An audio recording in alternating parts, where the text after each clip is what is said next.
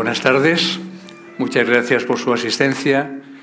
Es un placer con todos ustedes este espacio, este lugar, este tiempo para hablar de la música, de sus aplicaciones y de sus efectos. Si me permiten, en primer lugar, quiero agradecer a Verónica, al equipo de coordinación de Mercurio, a Leo, la organización de este acto, porque con esto contribuyen a divulgar el conocimiento científico de aspectos que son muy cotidianos en nuestra vida diaria. ¿Quién no escucha música unos minutos, por no decir algunas horas, durante el día y no sabemos qué es lo que ocurre realmente en el cerebro? También quiero dar las gracias a la doctora y profesora Marcela Peña por su invitación por venir de España para compartir sus investigaciones en la Pontificia Universidad y también para mí es un privilegio y un gran honor que me acompañe el doctor Francisco Claro, quien ha aceptado moderar y acompañarme durante esta intervención. He preparado una exposición sobre la música, sus efectos, básicamente en dos ámbitos muy importantes de nuestra sociedad, que es la educación y la salud. Por razones de tiempo no podré extenderme todo lo que me gustaría, así que haré uso de lo que escribió Baltasar Gracián, lo bueno si breve, dos veces bueno. Lo que sí me gustaría es primero desearles que les agrade la conferencia y que su cerebro al final de esta charla sea distinto al que tienen ahora en este instante. Eso significaría que han creado muchas conexiones neuronales, ha existido un aprendizaje y que por lo tanto su asistencia aquí ha sido de cierta utilidad.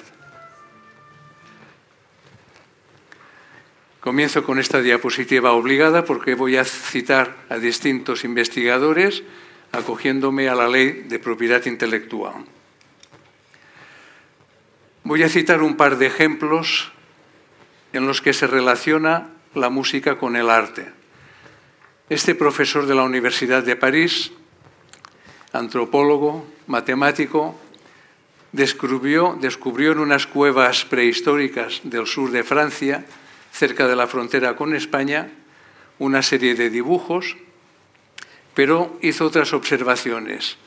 Cuando emitía un tono de sonido desde la entrada de la cueva, observó que solamente había dibujos en aquellas zonas de la cueva en las cuales existía una resonancia física del sonido. Pero además, en aquellos lugares en los cuales la resonancia era una quinta y una octava, los dibujos o los motivos pictóricos eran exactamente los mismos. Es decir, si desde la entrada de la cueva se emitía un do, en aquellas partes interiores de la cueva en las cuales se escuchaba un armónico, el sol, o un do, una octava más alto, los motivos pictóricos eran exactamente los mismos. Continúa haciendo investigaciones porque no se sabe si es algo exclusivo de esta cueva o no. Nos vamos un poquito más para atrás, el año 1808. El padre de la acústica, un físico y un violinista le quiso demostrar al mismísimo Napoleón que el sonido podía verse. Y para esto utilizó una placa metálica, un arco de violín y arena. Espovoreó de arena la placa, frotaba por uno de los lados y lo que ocurría era algo similar a esto. En este caso se utiliza tecnología, hay un altavoz debajo de la capa, de la placa,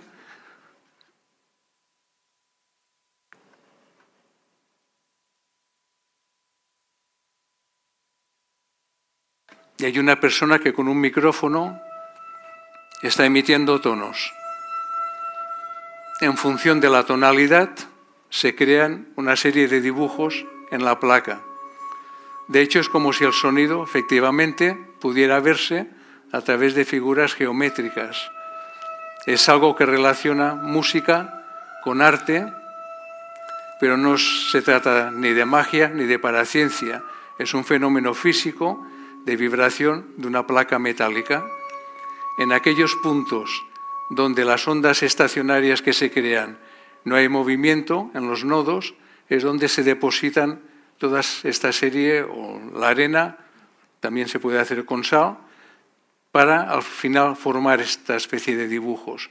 En los puntos donde la placa está vibrando, al moverse, salpica y hace que se esparzan estos gránulos hacia otras partes de la placa. Se pueden crear muchísimos dibujos muy simétricos en función de la tonalidad o del lugar de la placa que se excita a través de este arco de violín.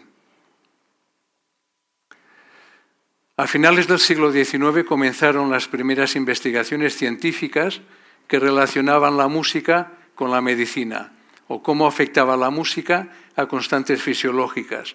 Ya a finales del siglo, entre el 1880 y principios del XX, se citan como 24 investigaciones. Las investigaciones tenían que ver con las constantes fisiológicas más simples, la frecuencia respiratoria, la tasa cardíaca y la presión arterial. Pero también se comenzó a observar que esto afectaba evidentemente a la ansiedad o al estrés. Durante la Primera Guerra Mundial, en los hospitales, donde estaban los heridos y se les atendía, se cuenta una anécdota histórica, que además está escrita, de que el doctor Kane, para tranquilizar a los pacientes antes de operarles, vio que era más fácil tranquilizarles haciendo que escucharan música que no a través de sus propias palabras. Fue, de alguna manera, el nacimiento de la musicoterapia, que de hecho oficialmente nació en el año 1950, después de la Segunda Guerra Mundial, pero aquí empezaron a haber observaciones de por qué la música tranquilizaba. De hecho, este doctor se hizo famoso por otra historia, y es que se autooperó de una hernia. Quiso demostrar que a través de una anestesia local podía hacerse este tipo de operación y ayudado pues, por enfermeras y otros médicos, lo demostró autooperándose de una hernia. Hoy en día hay muchísimos estudios que relacionan la música con un nivel bajo de percepción de dolor se sabe que la música actúa en el sistema de recompensa, que aumenta los niveles de dopamina, aumenta los niveles de endorfinas. Esto hace que la percepción del dolor sea menor y también influye en la activación de la amígdala. Uno de los últimos estudios es este que ha hecho la Universidad de Londres y también en Barcelona, en la Mutua de Tarrasa, hay, estudios y tesis doctorales de un médico en los cuales observó que pacientes que iban a ser operados, en vez de tomar determinadas dosis de calmantes, escuchaban media hora de música al día antes. Y esto provocaba que demandaran menos consumo de fármacos. Vamos a ver entonces qué ocurre en esta interacción vibraciones y cerebro.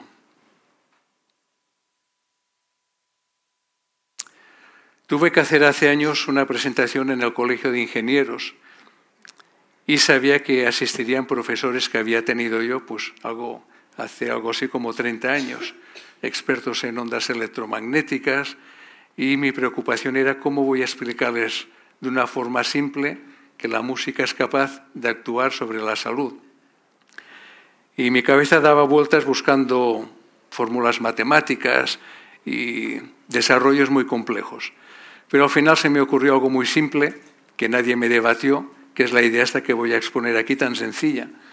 Sonido y música son estímulos físicos, es energía. Cogemos un sonómetro y medimos esa energía. Por lo tanto, no hay discusión. El ser humano es un ente energético, tampoco es para ciencia.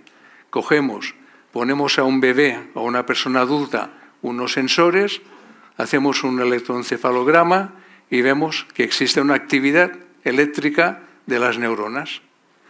Bueno, pues la física clásica que nos dice que cuando hay una interacción de energía tiene que haber una respuesta. ¿Qué respuesta puede ser? Pues muy sencillo, positiva o beneficiosa, neutra, negativa, y todo esto va a depender de la susceptibilidad individual.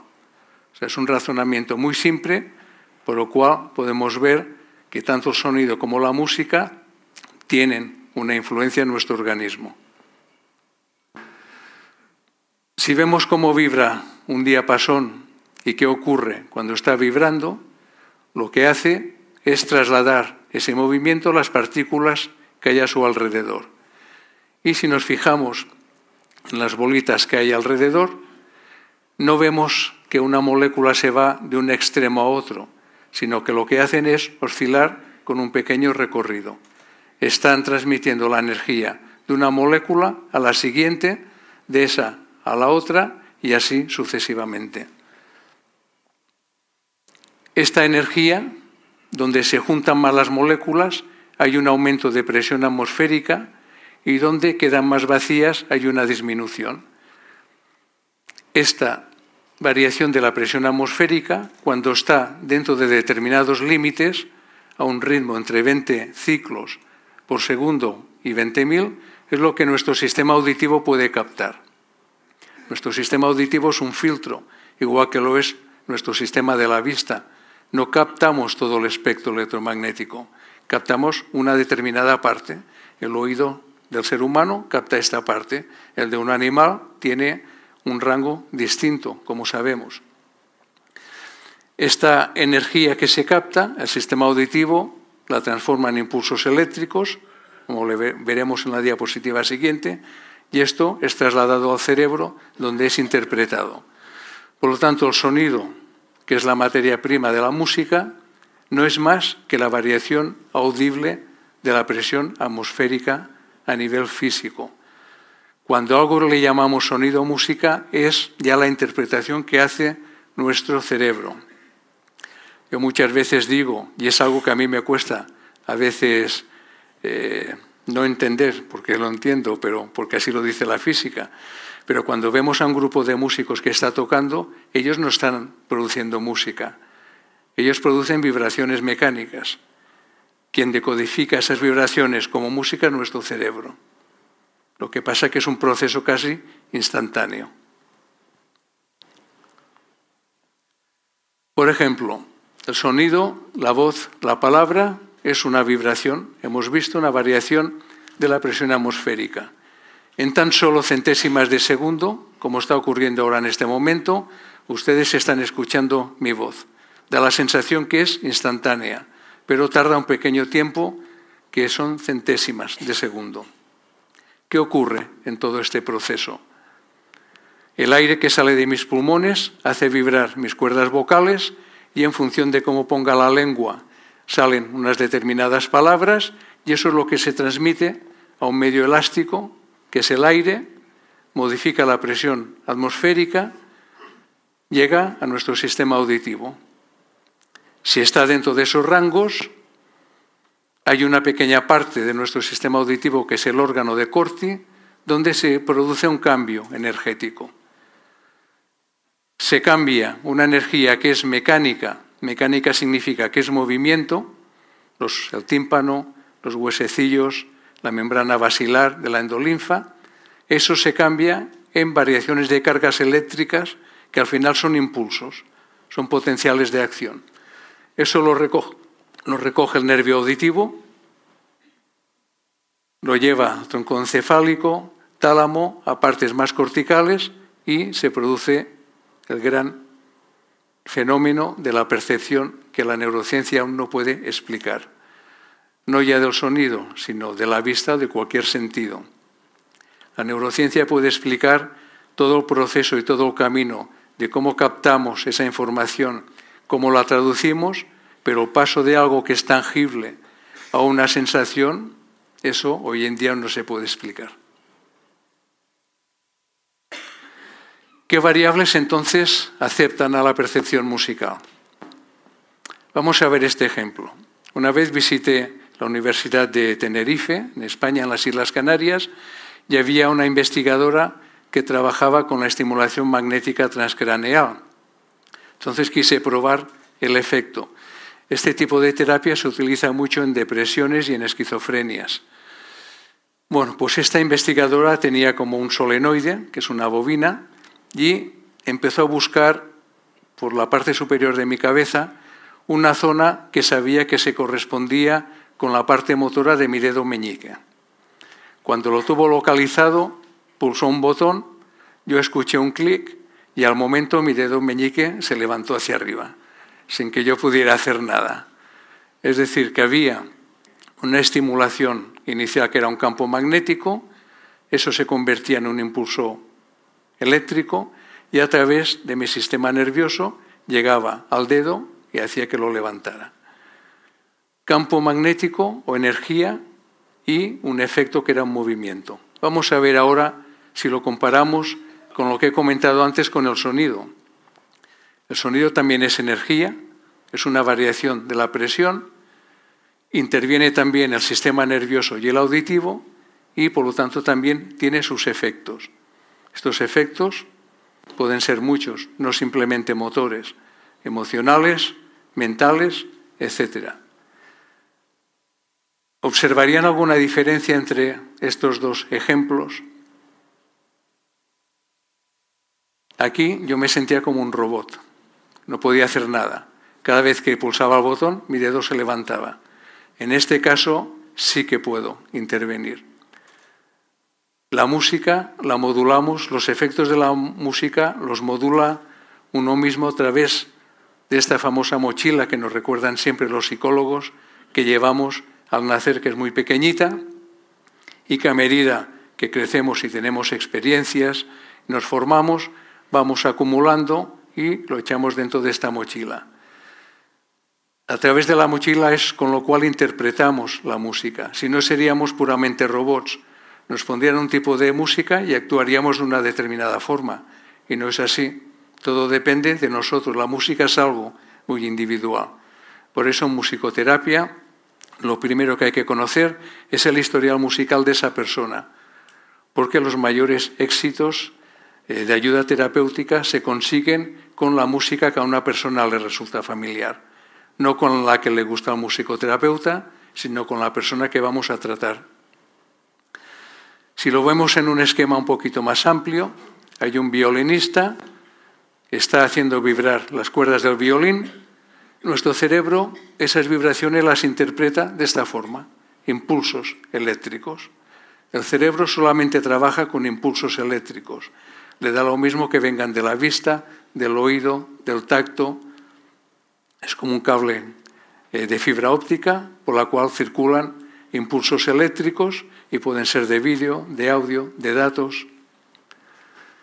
Bueno, en función pues de nuestras características personales, formación, experiencia, recuerdos, expectativas y de las características musicales de la señal, volumen, intensidad, tono, frecuencia, espectro, se va a producir una interacción y de ahí va a resultar la respuesta o bien motora o cognitiva o emocional. Y esto se produce gracias a los sistemas que tiene nuestro organismo, sistema nervioso, sistema hormonal, sistema circulatorio. Si yo ahora les preguntara qué sensación tienen al escuchar estos compases,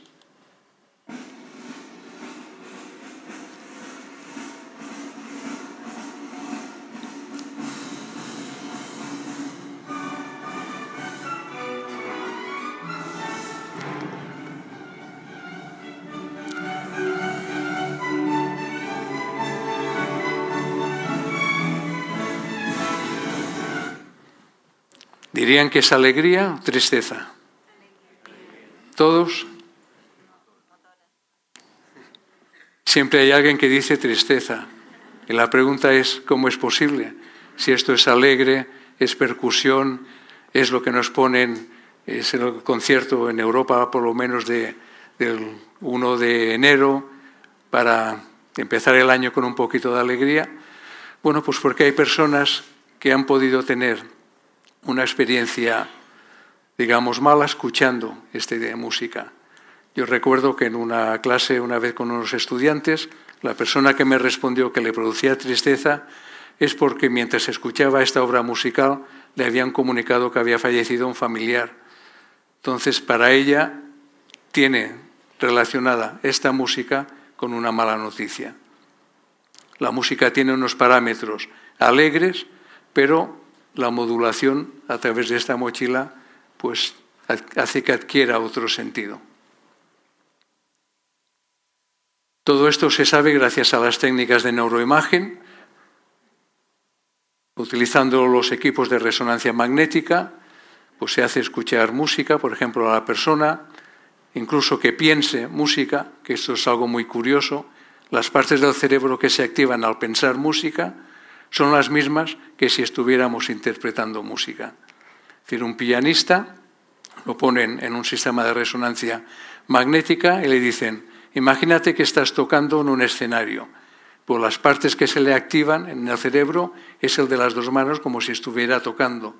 Exactamente las mismas que si le hicieran la resonancia magnética tocando.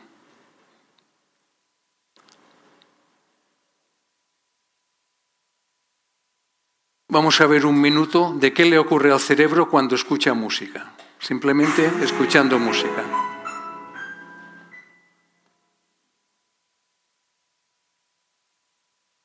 Esto es el cerebelo, esto es la parte frontal, parietal, lóbulo temporal, tronco encefálico. Parte roja es mucha activación y parte azul es poca activación.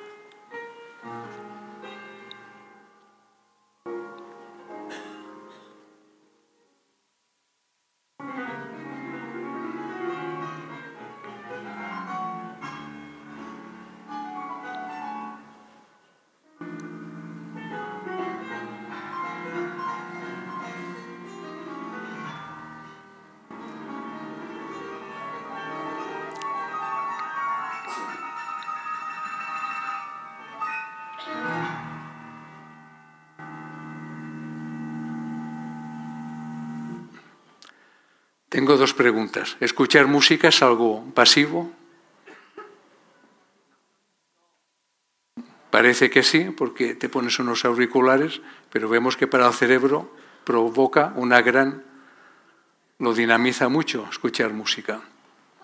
Por esto hay investigaciones de Finlandia que han utilizado la escucha de música para mejorar funciones cognitivas en personas que han tenido ictus. Y la diferencia es que personas que han escuchado una hora de música al día elegida por ellos mismos, al cabo de tres meses han tenido más mejoras de funciones verbales que otras personas que han seguido el tratamiento convencional. La única diferencia es escuchar música una hora al día. Todos, ¿A todos se nos eh, activaría el cerebro de esta forma? No, todos somos distintos. Esto es una reconstrucción de lo que le ocurría a una persona al escuchar música. Yo puedo estar recordando otras cosas que esta persona no recordaba, que me pueden activar otras partes del cerebro. Pero la conclusión quizás mayor es que se activa casi todo el cerebro. Hemisferio derecho, izquierdo, el cerebelo, áreas subcorticales que no hemos visto. Simplemente escuchar música activa muchas partes del cerebro. Si además interpretamos música, añadiremos toda la parte motora, que es muy importante, con lo cual aún se activarán más partes del cerebro.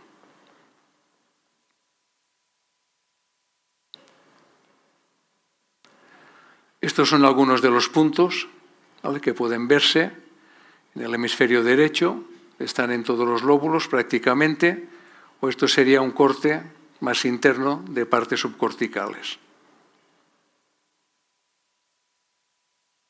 ¿Y qué ocurre en estos espacios nanométricos que son las sinapsis? Estos espacios donde viajan las moléculas, los neurotransmisores, que son recaptados por receptores de las espinas dendríticas y provocan que haya movimiento de cargas y que el impulso se transmita de una neurona a otra. ¿Qué ocurre con la música en estos espacios?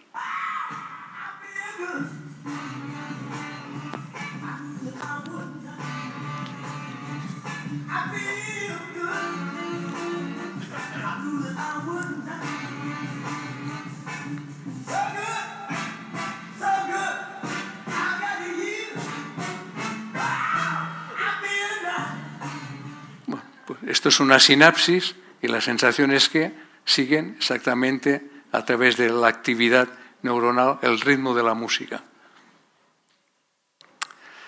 Bueno, vamos a ver un poquito los efectos que nos produce la música.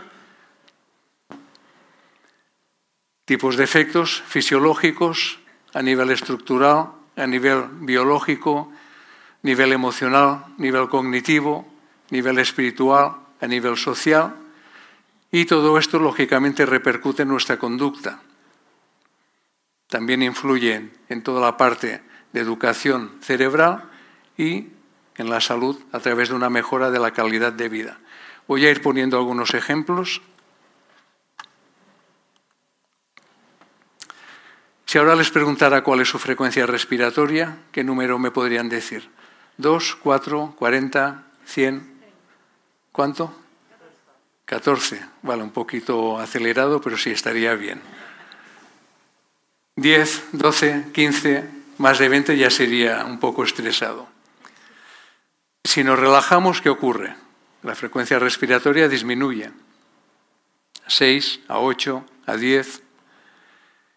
Una forma muy simple que ya conocen para conseguir esta relajación es cerrar los ojos, con lo cual tenemos menos estímulos visuales y el cerebro trabaja menos. Nos concentramos en una respiración abdominal y al cabo de unos minutos veremos que nuestra frecuencia respiratoria disminuye. Pero hay estrategias también musicales, con música o bien con sonidos. Una técnica que utilizan en el Mount Sinai Beth Israel de Nueva York, en neonatología, para reducir la ansiedad a los bebés prematuros, a los neonatos, es la siguiente. Cuando ven en el monitorado que tienen una tasa cardíaca muy elevada, cogen una cajita de madera como esta, que se llama gato box, y empiezan a percutir al mismo ritmo que la tasa cardíaca que observan en el monitor. Y poco a poco van disminuyendo. Al cabo de 5, 7, 8 minutos, observan que lo que indica el monitor ha bajado. Es decir, los ritmos corporales se sincronizan con estímulos externos, simplemente con el sonido. Esto se hace hoy en día en Nueva York y en otros hospitales.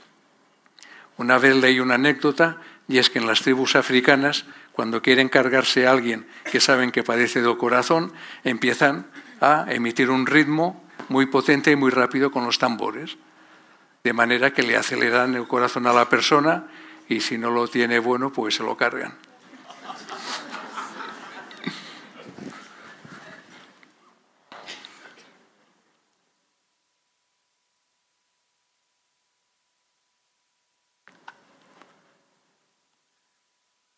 Bueno, a nivel estructural, hay muchos estudios que indican que el aprendizaje musical, debido a la neuroplasticidad, que es una propiedad inherente al cerebro, Provoca cambios a nivel de estructura, a nivel biológico, como veremos después, y a nivel funcional. ¿Qué quiere decir esto? Pues una persona que es músico, que durante muchos años ha aprendido un instrumento musical, su cerebro es distinto al de una persona que no es músico. ¿Por qué? Pues porque ha intensificado el trabajo en una diversidad de áreas cerebrales. Eso se transforma en una mayor densidad de neuronas, mayor materia gris en el cerebelo, en la parte auditiva, en la parte motora y mayor densidad de materia blanca, la parte por donde circulan los impulsos nerviosos, en los axones. A nivel biológico veremos ahora un estudio reciente.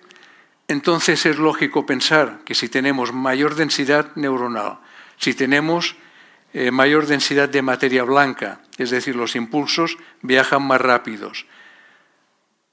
La información que va a viajar por nuestro cerebro de un hemisferio a otro va a ser más rápida y va a ser mejor.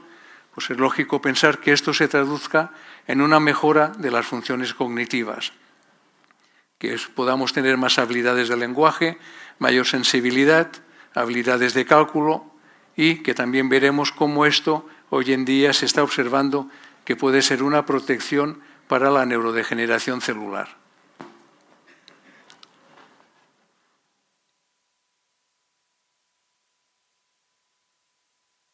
Bueno, esta investigación la leí hace un par de años y quizás es la que más me ha sorprendido de todas las que he leído Favorece la genética a los músicos.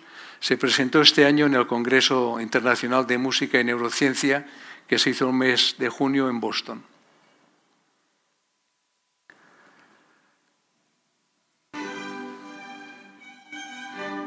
Es un estudio que intenta ver qué ocurre en la expresión genética por el simple hecho de escuchar una obra musical. Como siempre se eligió una obra de Mozart. Se hizo con este concierto de violín de Mozart. El experimento fue el siguiente. Un grupo de hombres, otro grupo de mujeres y tres grupos. Unos eran músicos, otros tenían aptitudes musicales y otros ni una cosa ni la otra. Escucharon esta obra durante 20 o 21 minutos y también se hizo un grupo control de manera que durante el mismo periodo de tiempo hicieran otras actividades. Se tomaron muestras de sangre antes y después y se analizó qué ocurría en la expresión genética. El resultado era que se modificaba la expresión genética muy favorablemente, pero solo para aquellos que eran músicos o tenían aptitudes musicales, no para el otro grupo. El estudio está hecho por un departamento de medicina genética de la Universidad de Helsinki y es muy completo. Eh, constan todos los genes que detectaron y cómo su modificación se activaba o disminuía y, por ejemplo, todos aquellos genes que tenían que ver con la transmisión sináptica, con la dopamina, con la memoria, se potenciaban. Y los genes que tenían que ver con la muerte celular o con la apoptosis se reducían. Cuando leí este estudio, claro, me vino enseguida esta pregunta. ¿No tendría que ser obligatoria la educación musical si por el simple hecho de escuchar estamos favoreciendo positivamente el funcionamiento de nuestro cerebro. Las investigadoras que hicieron este estudio continúan trabajando en él, porque aún no ha finalizado, pero estos son los primeros resultados que obtuvieron.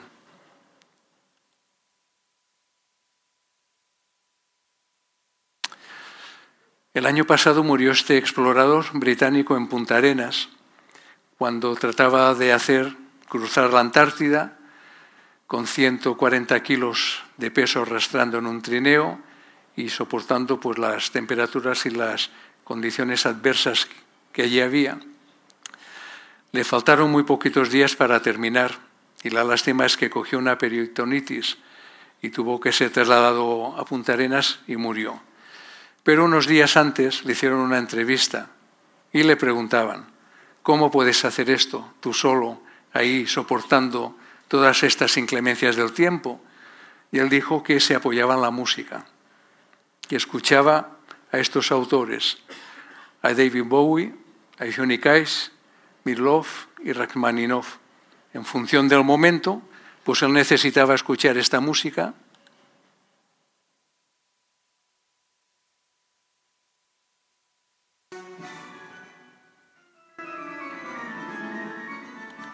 o bien esta. Pero esto es lo que le daba ánimos para seguir día a día, para intentar cruzar toda la Antártida. Lamentablemente no, no lo pudo. A nivel cognitivo, la estimulación de las funciones cognitivas, curiosamente, tenía esta noticia desde hacía cuatro o cinco años y era de Chile, de un estudio que, que se hizo aquí. Entonces hay muchos estudios que relacionan efectivamente el aprendizaje con una mejora en la parte académica.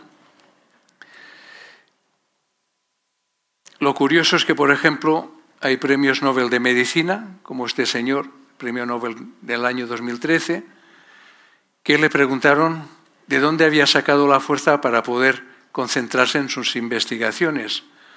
Bueno, pues él resulta que había aprendido el fagot, este instrumento musical de joven, y decía que la atención que tenía durante sus investigaciones la había obtenido gracias al aprendizaje musical. Se pueden encontrar muchos estudios que evidencian este resultado. Este es uno de los más serios, los estudios longitudinales. Lo que hacen es coger dos grupos distintos durante una serie de años. Este eran cinco años. La muestra era bastante elevada y van haciendo una serie de controles a ver cómo evolucionan. Unos aprenden música desde cero y los otros hacen otras actividades. ¿Qué se encontraron al final? Como siempre, modificaciones estructurales en determinadas partes de su cerebro, pero además al analizar qué ocurre con el razonamiento verbal, con la memoria, vemos dos tipos de gráficas. La superior, la que está en un gris claro, corresponde al grupo de músicos y la que es inferior corresponde al grupo de no músicos. Se observa que hay una correlación entre las modificaciones estructurales y una mejora en las funciones cognitivas.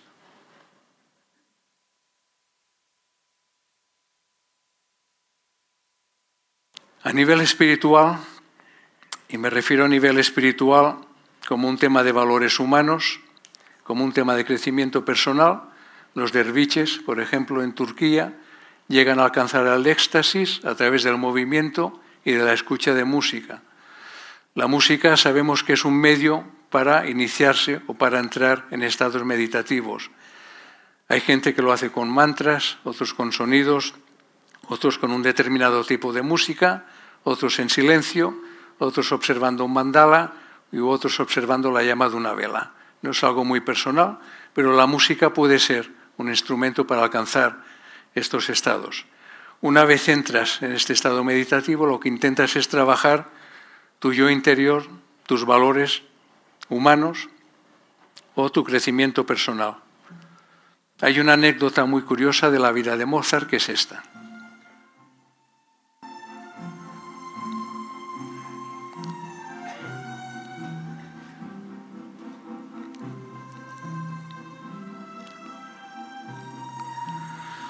Mozart viajaba mucho dando conciertos y aprovechaba los viajes para enviarle cartas a su padre.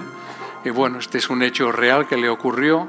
Esta persona, después de escuchar su música, le prometió que sería bueno. Lo que no sabemos es lo que ocurrió, si lo cumplió o no. La intención era buena. ¿Recuerdan que hubo... No, esta no es... Hubo un atentado en París en noviembre del año 2015 cerca de un estadio de fútbol.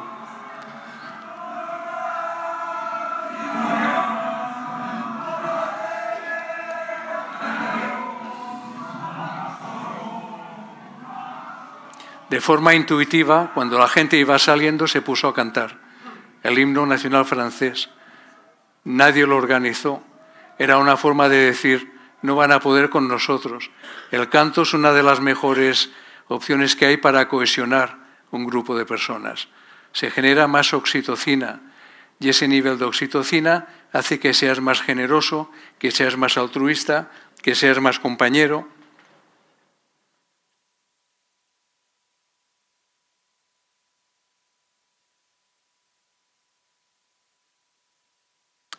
¿Por qué decimos que la música o el aprendizaje musical puede afectar en la educación?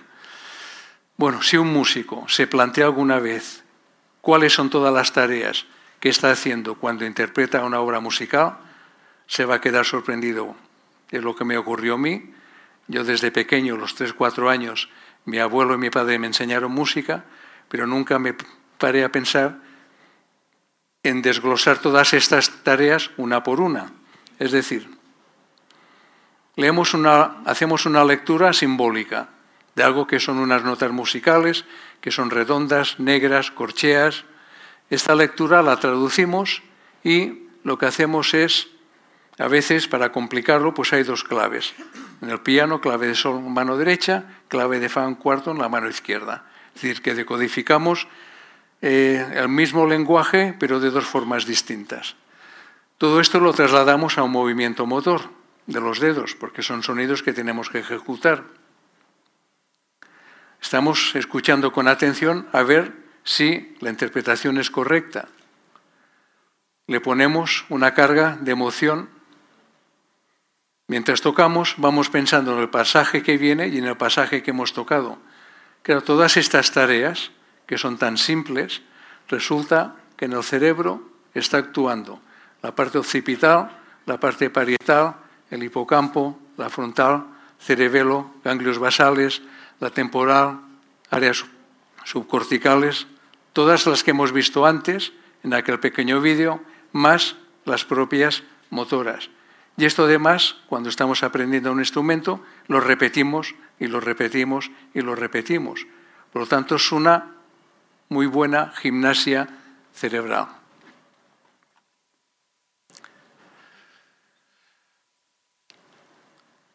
¿Qué tiene que ver esto con el TEA o con el TDAH? Bueno, pues hay algunos estudios que vinculan que estos trastornos se deben a una falta de conectividad de fibras nerviosas en la parte del lóbulo frontal, en concreto del forceps anterior, que une una parte del cuerpo calloso con el lóbulo frontal. Entonces, para esto, pues bueno, podemos pensar una estrategia, trabajar con música. Y la pregunta es, bueno, ¿y por qué con música? Por lo que hemos visto antes. ¿Qué hace la música? Activarme todo el cerebro, aumentarme densidades de materia gris y densidades de materia blanca.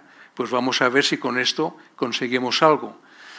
Bueno, pues este estudio que se hizo con 23 niños sanos de 5 y 6 años con tubos sonoros a lo largo de nueve meses, se quiso observar qué ocurría en esta parte de las fibras nerviosas del forceps frontal. Y lo que se obtuvo es lo siguiente. Al inicio, esta era una resonancia del forceps anterior. Al cabo de los nueve meses, la resonancia que se obtuvo es esta. Es decir, el volumen era bastante superior. Esto hemisferio derecho. Hemisferio izquierdo, situación inicial, y situación final era esta. También había aumentado. Conclusión, bueno, pues que el trabajar con música efectivamente aumenta las fibras nerviosas y puede ser de ayuda para mejorar este tipo de trastornos.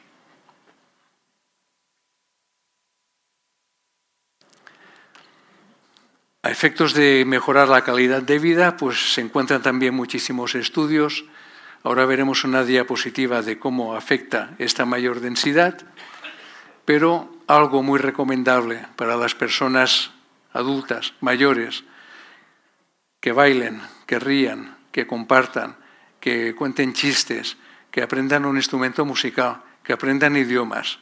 Todo lo cómodo no es bueno para el cerebro. Todo aquello que cuesta un poquito, pues dinamiza el cerebro.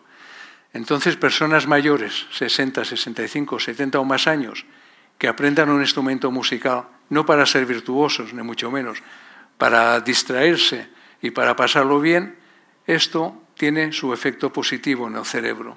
Hay muchos estudios con resonancias magnéticas o también con técnicas de electroencefalografía. Este es un corte coronal y axial de unas fibras nerviosas que van del lóbulo parietal al lóbulo frontal en una persona que ha sido, aprendió música y ejerció como músico durante 10-12 años de su vida. Y esta es la misma, la misma imagen de una persona que es no músico. ¿Observan alguna diferencia? Pues fíjense qué diferencia de grosor.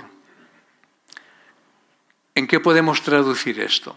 Bueno, pues investigaciones actuales van por el camino de hasta qué punto la música o el aprendizaje musical, además de que nos lo pasamos bien, de que aprendemos a tocar, pues puede ser una especie de coraza para la neurodegeneración celular.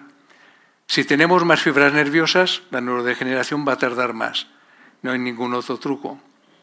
No es que impida que exista la neurodegeneración, es normal que se produzca, pero va a tener más trabajo. Si tiene más trabajo, pues es posible que ganemos en calidad de vida.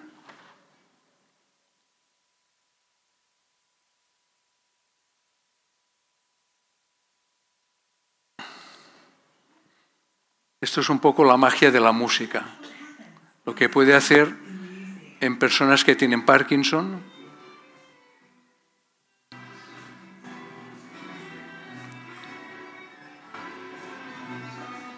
Sin música no pueden coordinar, escuchan música y la coordinación es perfecta.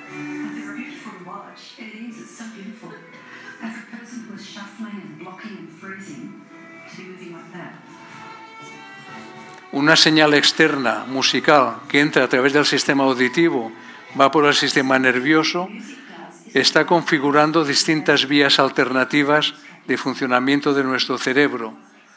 Todas aquellas partes que debido a la falta de dopamina no pueden coordinarse, el cerebro utiliza vías alternativas a través del cerebelo, pero necesita una señal externa.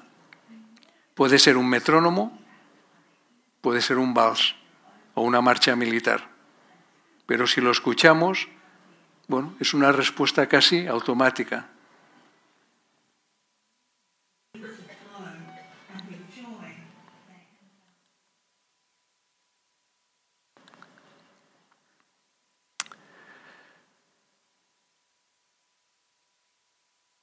No todo es positivo en la música. La música es un instrumento.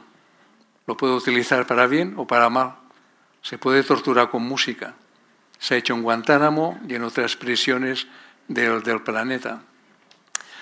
Estas personas tienen, o la intención es eliminarles todos los sentidos. Tienen tapados los ojos, tienen tapada la boca, llevan guantes y están bombardeados con auriculares 24, 48, 72 horas, con mezclas de ritmos que no tienen nada que ver a volúmenes muy altos. Claro, esto evidentemente es una tortura. ¿Qué se consigue? Pues que el individuo no piense, que pierda su identidad y que cuando lo interroguen, pues responda a lo que quieren que responda.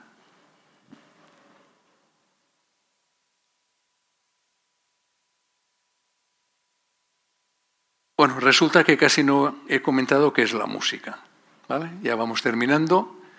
La música que es ciencia, es arte, es ciencia y arte, Para mí, una definición visual de la música sería, por ejemplo, esto.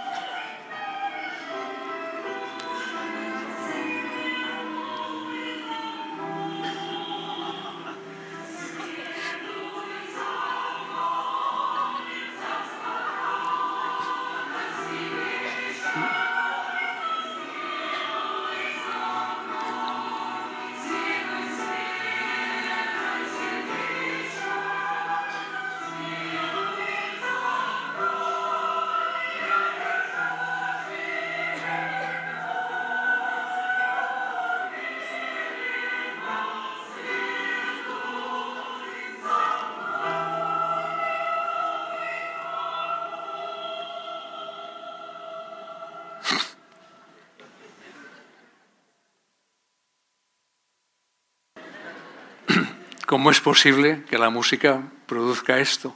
¿No? ¿Qué tipo de emoción tiene que sentir esta niña para provocarle estos sentimientos y estos movimientos?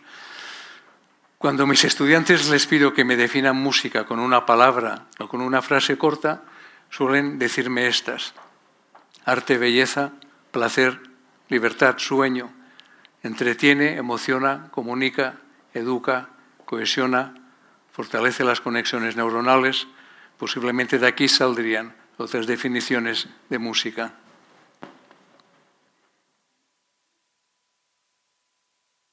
Evidentemente que la música es arte, porque la música crea belleza, la música expresa, es algo parecido a la poesía. Y evidentemente que la música es ciencia, porque su origen físico es vibratorio, hay ecuaciones matemáticas que definen cómo es el sonido, que es la materia prima de la música, y hay todo un enjambre neuronal muy complejo para explicar qué es lo que sucede con la percepción musical en el cerebro. Hay definiciones curiosas, como la de Pío Baroja, que decía que la música es un arte, que está fuera de los límites de la razón, lo mismo puede estar por encima o puede estar por debajo, El maestro del blues, John Mayer, en una entrevista definía la música de esta forma, mucho más simple, pero muy real, como la vida misma.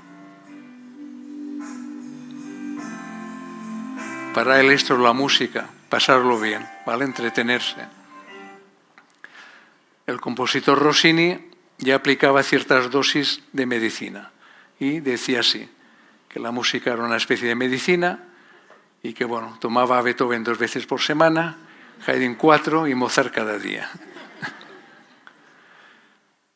Pero la música es bastante más. La música nos aporta dopamina, nos hace sentir bien. La música es un potente evocador de recuerdos. Toda la música que vivimos durante nuestra adolescencia nunca se va a olvidar. Con la música podemos estudiar, podemos leer, podemos relajarnos, podemos meditar, buscar esos espacios de serenidad y paz. La música nos identifica como pueblo, como sociedad. Allí es donde tenemos nuestra identidad y aumenta nuestra cohesión. Y la música, evidentemente, expresa poesía. Con la música podemos expresar sentimientos. Es un lenguaje que la música llega al alma. Por tanto, mi conclusión es que la música es mucho más que un entretenimiento. La música es un instrumento de educación y es un instrumento que puede mejorar nuestra calidad de vida. Paseando por Santiago hace unos diez días, encontré esta definición en una parada del metro de un músico chileno y vi que a nivel físico resonaba con mi conclusión anterior.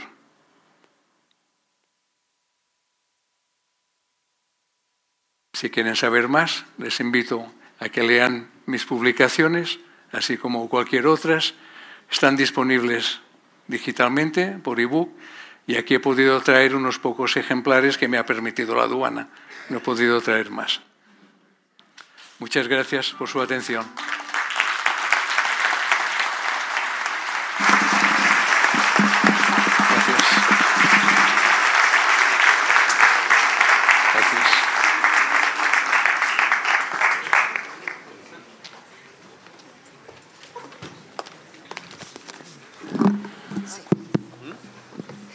Mientras conversan nuestros dos invitados, están pasando a buscar las preguntas, las dudas, los comentarios que quieran hacer ustedes.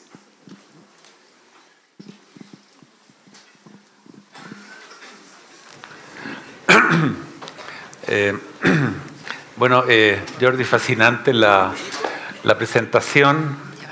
Creo que nos has convencido del poder de la música en, todo ámbito del ser humano y, también de cómo la, investigación en neurociencia estado abriendo fronteras de cómo entender ese poder que la música tiene. Y sobre ese poder quería hacer una, una alusión a, experiencias mías personales de la semana pasada, que a lo mejor algunos de, de las personas del público han tenido también. Una, una de ellas fue haber ido a, la, a una presentación de los de la orquesta Divan, que fundó eh, Daniel Barenboim y Edward Said, que es una orquesta que junta a músicos de Israel con músicos árabes y palestinos.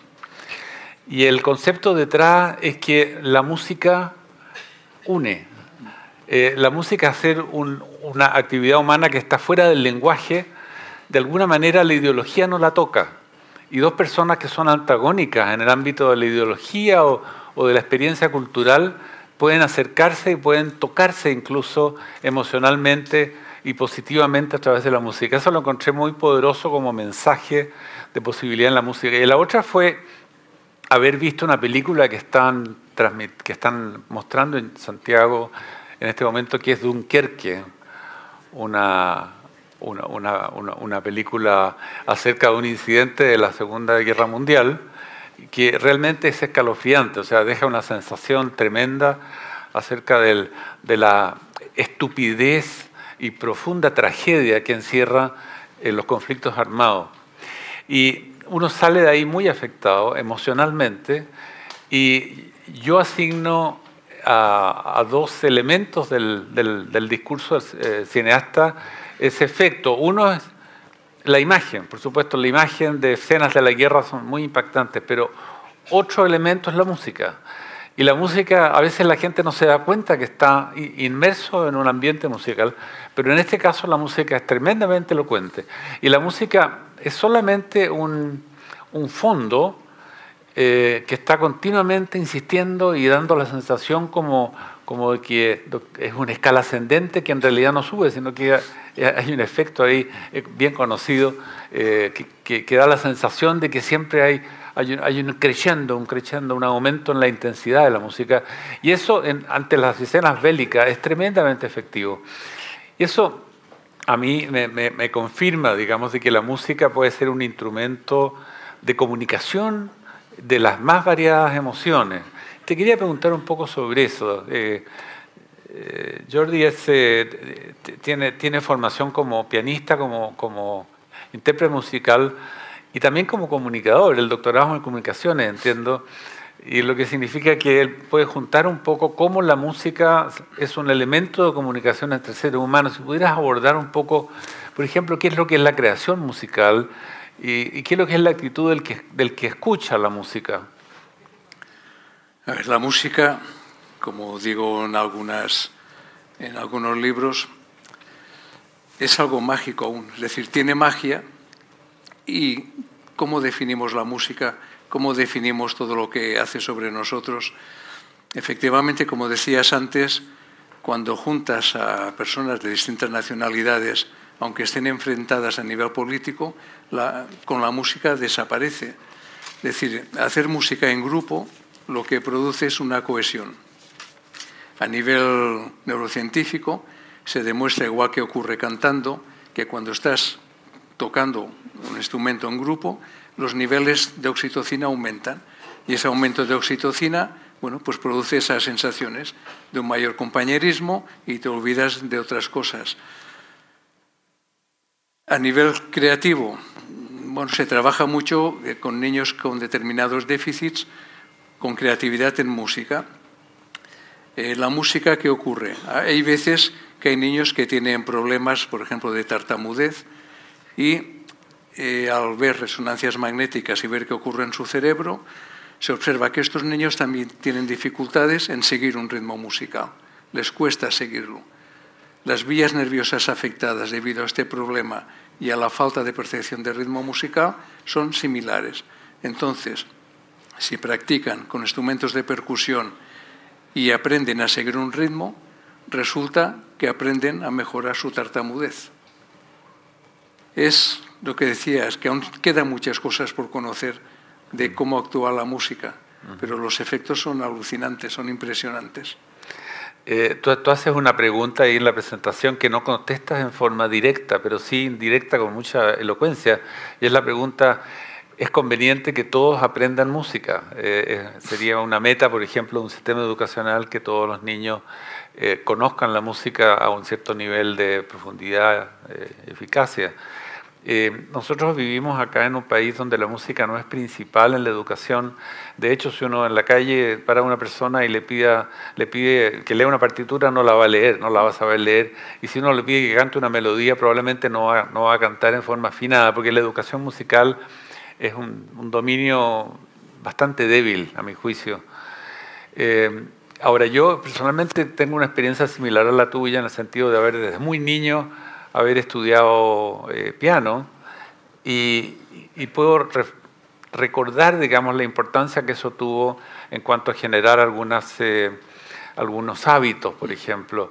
Hay una cosa que tiene la, enseñanza del piano, el, aprendizaje del piano que, y probablemente cualquier instrumento, y es el hecho de que eh, la repetición una tras otra vez, día tras día, semana tras semana, va produciendo un efecto medible. Uno se da cuenta que uno aprende eh, no, no, pasa eso con la historia o con la física, eh, pero con, esto que uno repite, repite, repite, eh, va, construyendo algo, seguramente a nivel del, del, cerebro, y que uno se, se, da cuenta, digamos, que la perseverancia y, y la, insistencia y la confianza en, la fortaleza de estas actitudes tiene un efecto muy importante. Eh, te quería preguntar un poco, a ver, quizás, eh, eh, ¿qué, piensas acerca de estrategias de, enseñanza? ¿cuál ¿Qué método? Aquí existen unas pocas escuelas que tienen métodos, Montessori, por ejemplo, usa métodos de enseñanza para niños pequeños. Las escuelas de Rudolf Steiner también tienen alguna prioridad en, la experiencia musical. ¿Cómo, es eso en Cataluña o en otros lugares? A ver, yo diferenciaría en dos cosas. Eh, una cosa es ser músico profesional, que es un aprendizaje que es duro, es complejo, y la persona tiene que querer hacer ese aprendizaje pues, para dedicarse a esto. Otra cosa es educación música, como una materia transversal que se dé en el colegio. Para mí la música tendría que ser obligatoria o como materia transversal infancia y primaria. Eh, ¿Qué quiero decir como materia transversal? Bueno, pues que los niños aprendan a escuchar determinado tipo de obras musicales, que se les explique el significado, que ellos toquen instrumentos de percusión, que intenten crear música sin saber música. una, por una parte está el aprendizaje estándar o convencional, aprender solfeo, yo creo que esto tampoco es necesario porque es un aprendizaje un poco duro, sino que aprendan a vivir con la música, a interpretar música. Yo creo que es, bueno, ¿qué tiene que ver la música con la educación a nivel psicomotriz? Ya hemos visto que puede mejorar problemas de lenguaje, puede mejorar problemas de, de coordinación, es muy importante los efectos que puede tener la música a nivel educacional. Otra cosa es que quiera ser músico profesional, voy a tener que dedicar muchas horas, voy a tener que sacrificarme, pero si esa es mi meta y es lo que quiero, pues adelante. No sé si he respondido muy bien a lo que me planteabas. Gracias. Aquí estoy leyendo algunas preguntas que han venido del público. Quería presentarte eso. Eh, a ver, una pregunta. ¿Existe alguna relación entre la música y la evolución humana? Yo creo que la música nació con el ser humano y lo primero que debió hacer el ser humano es, además de intentar comunicarse con gritos, seguramente la percusión corporal. Entonces yo creo que la música nace, ¿eh?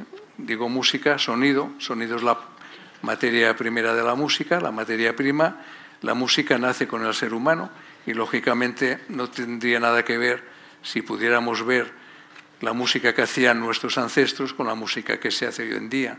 La música ha sufrido una evolución. Para hacer ritmos, pues se utilizaban huesos, se utilizaban eh, ramas de los árboles, percusiones, litófonos. Hoy en día eh, ha ido evolucionando, pues mejorando las técnicas de fabricación y buscando quizás sonidos más armónicos y más perfectos. Hay músicos que iniciaron su actividad musical después de la adolescencia, pero uno observa que la mayoría de los grandes instrumentistas, por ejemplo, eh, han sido educados en la música desde muy temprano.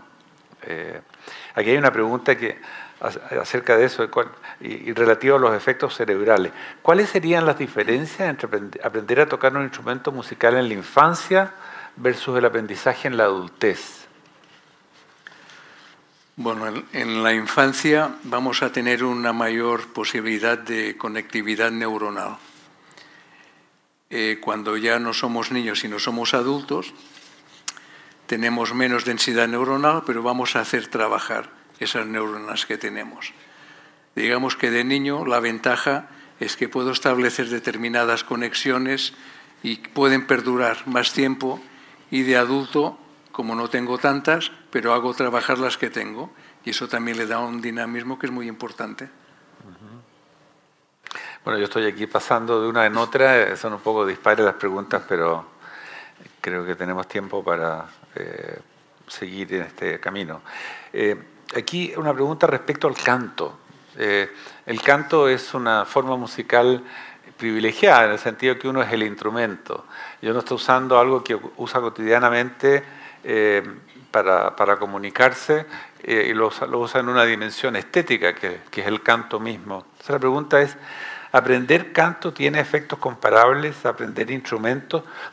¿Son equivalentes los beneficios de disciplinas como deportes, yoga o meditación?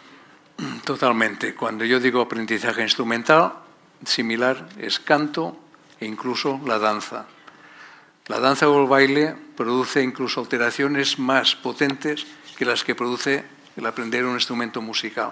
Se trabaja mucho más, por ejemplo, toda la parte de coordinación motora del cerebelo.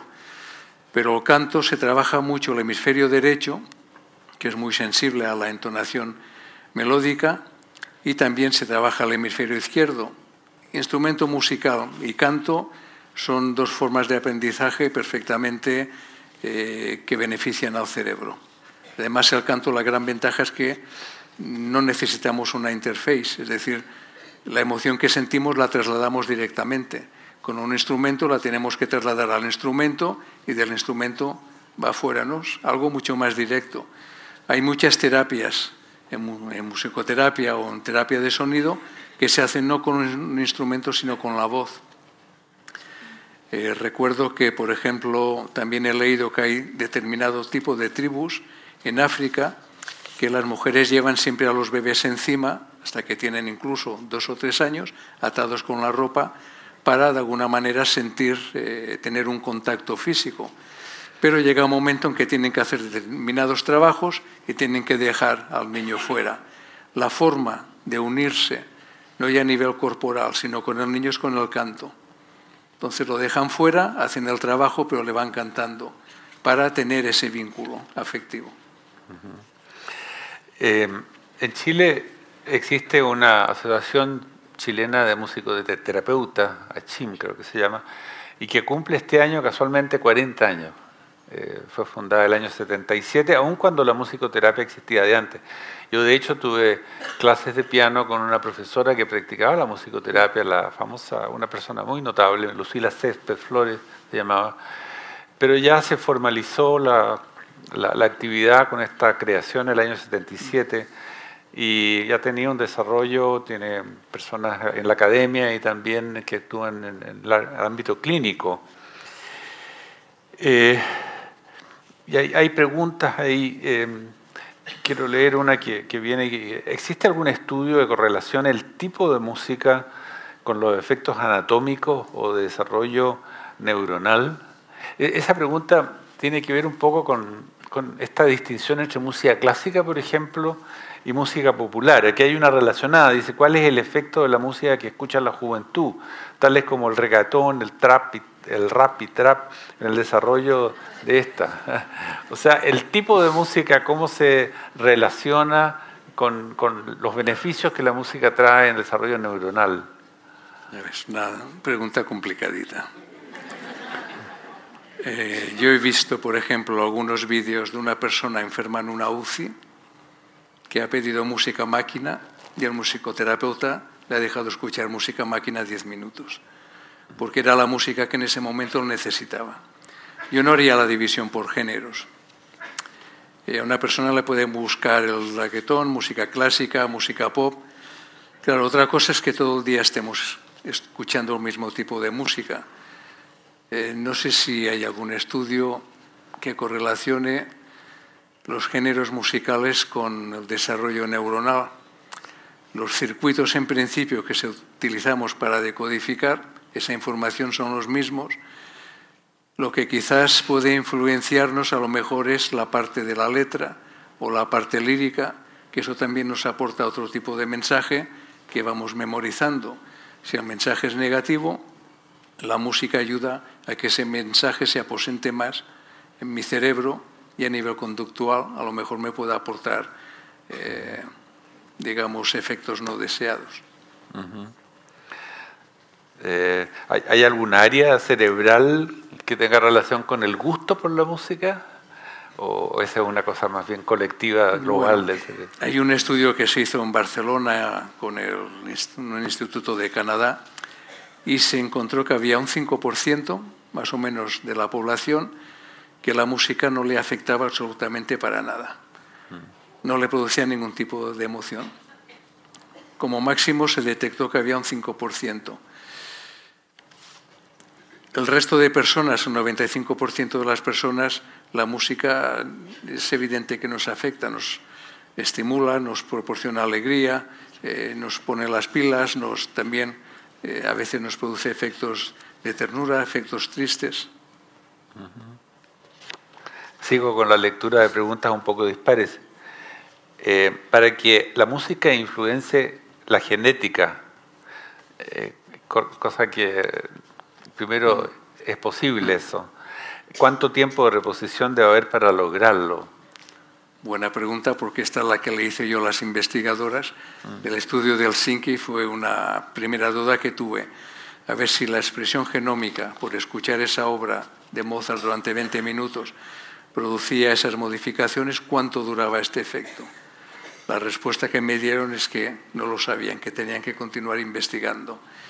Me imagino que no es una duración ni mucho menos permanente, debe de ser una duración limitada. Otra cosa es que a lo largo del día, durante dos o tres periodos, a lo mejor pues me habitúo a escuchar música y a lo mejor allí quizás pueda haber una mayor continuidad. Pero bueno, es algo que aún queda por, por descubrir, que hay muchas cosas que aún no sabemos sobre los efectos de la música. Eh, creo que esta es la última que tengo. Eh, habla sobre, pregunta sobre el efecto de la improvisación en la percusión, por ejemplo, tocar un tambor, y, o, y también el efecto de danzar la música y el cerebro. Danzar. la, parte, yo diría, motriz, asociada a la música que, que está involucrada cuando uno baila. Eh, ¿En qué forma eso influencia la, el desarrollo del cerebro? Sí, la parte motriz afecta mucho al cerebelo, que es quien coordina de alguna manera los movimientos a toda la parte de los ganglios basales, que es una parte que tiene que ver con la programación de los movimientos, a la parte de la corteza motora, refuerza todas esas vías, hace que tengamos, sobre todo la danza, un mayor equilibrio. Y me decías al principio, relacionado. Eh, la improvisación. Sí, la improvisación lo que nos hace, nos afecta mucho más a la parte del lóbulo frontal. Las personas que tocan jazz, por ejemplo, que improvisan mucho, tienen bastante más actividad que un músico clásico que lee una partitura y toca. El que improvisa trabaja bastante más toda la parte frontal, cerebral. Es una parte de, cognición pues que donde afecta más la creatividad. Y ahora una pregunta, tú, decías que eh, la experiencia musical desarrolla eh, algunas eh, eh, neuronas más, a lo mejor las sinapsis son más, más robustas o son más numerosas. ¿Eso es a, nivel global del cerebro o local de algunos sectores del cerebro? Bueno, es a nivel más o menos local de todas estas áreas distintas que intervienen para la percepción musical.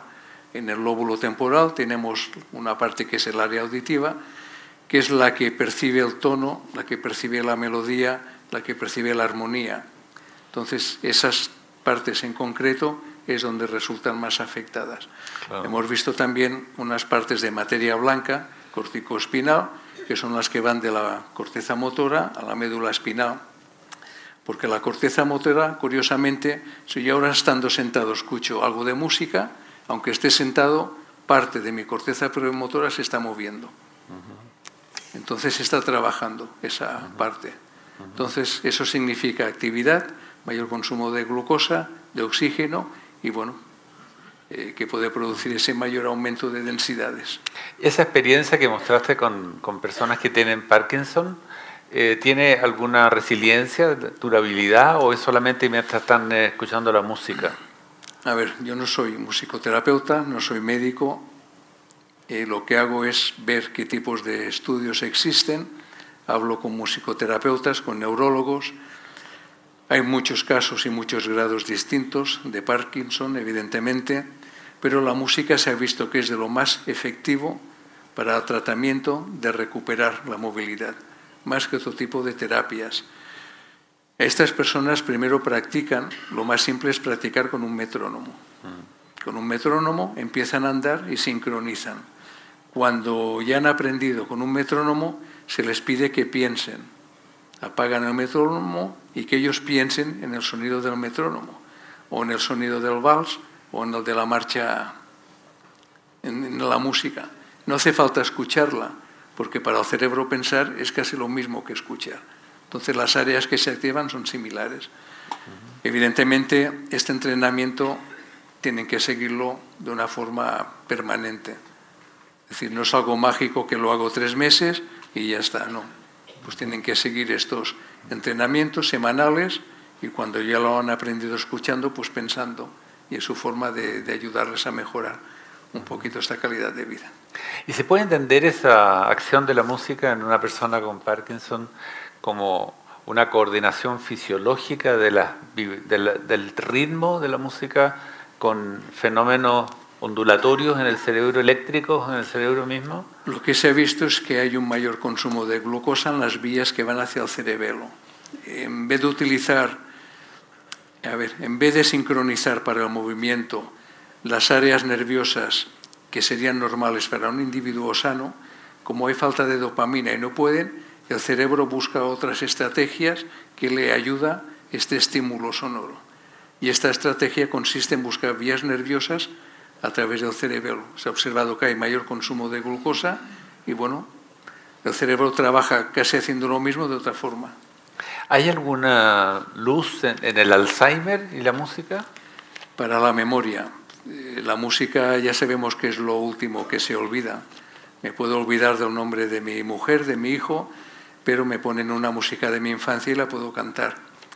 Es curioso porque las investigaciones que hay al respecto se han detectado exactamente qué partes del cerebro son las que recuerdan la música y se observa en enfermos de Alzheimer que en esas áreas del cerebro hay la misma densidad de placas eh, amiloides, beta, pero el comportamiento no es el mismo que en otras áreas del cerebro. Por alguna razón que no se sabe, aun existiendo el mismo daño, entre comillas, el efecto aún no se ha desencadenado. Entonces, para los enfermos de Alzheimer se utilizan a veces melodías que ellos recuerdan de la infancia, les cambian la letra y la adecuan, digamos, a los hábitos que tienen que hacer cada día o al nombre de sus familiares. Utilizan, digamos, un fondo musical que ellos recuerdan con una nueva letra que les ayude a memorizar interesante. Em, no, no, resisto la tentación de, preguntarte algo sobre el horizonte hacia el futuro. Em, alguien dijo, por ahí hay un libro, incluso tiene este título, que el siglo XX es el siglo de la física, el siglo que construyó la, primero la teoría de la relatividad especial y general, eh, después construyó la física cuántica y de ahí emergieron como grandes teorías como la teoría del universo, el Big Bang y su evolución. Así que el siglo XX se, se, le suele llamar el siglo de física y uno no puede, cuando escucha estas, estas cosas, no, no, no, puede dejar de pensar que el siglo XXI está focalizado más en el estudio del cerebro, que pareciera que está muy en, la infancia. Y me recuerda un poco lo que era la astronomía en tiempos de Galileo, que es una astronomía, eh, lo que se llama astronomía de posición, que ubicar eh, cuerpos en el, en el, espacio sin saber o aprender o eh, pretender aprender mayor cosa acerca de cada uno de ellos. Pero hoy día la astronomía, eh, eh, la astrofísica se llama más bien, este, puede decir cosas impresionantemente precisas acerca de lo que ocurre en cada uno de esos cuerpos que uno observa. Entonces hay una evolución en los últimos 100 años de tremendo conocimiento. Yo no pensaría que hoy día eh, que se sabe que al estimular de una determinada forma se prende este, el cerebro acá y acá y acá, y son más bien es una especie como de, conocimiento de posición de los efectos sobre el cerebro. ¿Cómo ves tú, cómo te imaginas enseñas más la neurociencia? Mira, actualmente hay dos grandes proyectos a nivel mundial sobre estudio del cerebro, uno más europeo y otro americano. Creo que en uno está Rafael Juste, que es español y está trabajando aquí en Estados Unidos, y en el otro está Javier de Felipe, que es un neurólogo que me hizo la introducción a este último libro que he escrito, y él coordina distintos departamentos europeos que están trabajando para intentar tener un modelaje del cerebro, de la misma manera que los pilotos de aviación hacen sus prácticas en unas cabinas como si fuera un videojuego, pues intentar conseguir, digamos, un mapa global del cerebro humano y entonces empezar a plantearse, a ver, si por esta parte le estimulo con este fármaco, por ejemplo, ¿qué ocurre? Si esta persona tiene Alzheimer y tiene dañadas estas partes y estimulo por aquí, ¿qué es lo que ocurre? Claro, el cerebro tiene 86.000 millones de neuronas. Creo que con estos proyectos que tienen muchísima financiación económica, se ha conseguido hacer una modelación informática de 10.000 o 100.000 neuronas. Falta muchísimo. A Javier de Felipe le pregunté, ¿cómo ves el futuro de avanzar en el conocimiento del cerebro? Y él, siendo optimista, me dijo, 400, 500, 600 años, aún vamos a tardar bastante. Yo soy más pesimista porque a veces pienso que si lo supiéramos todo del cerebro, se terminó la zanahoria que tenemos delante. O sea, si lo sabemos todo, ya no hay nada que nos motive para continuar investigando. Es curioso porque cada día hay noticias de avances en neurociencia y curiosamente cada avance supone que hay muchas más incógnitas, porque nos da mayor amplitud de incógnitas para resolver y como el cerebro es algo que se adapta al entorno, no terminamos nunca. Eh, bueno, eh, yo creo que ya hemos abusado del, tiempo de Jordi. Eh, creo que hemos tenido la, experiencia de, poder conversar y escuchar a, una persona que tiene formación en una diversidad de áreas, como, primero como, como pianista, después algo tan distinto que es la ingeniería de telecomunicación, biomedicina, economía, neurociencia. Es una persona eh, realmente multidisciplinaria y por eso que le, decía esta última pregunta porque requiere como una visión de conjunto que normalmente eh, personas abocadas a un área solamente eh, la responden muy, muy sectorialmente. yo creo que terminamos con un aplauso o con Verónica quizás nos podrá... muchas muchas gracias.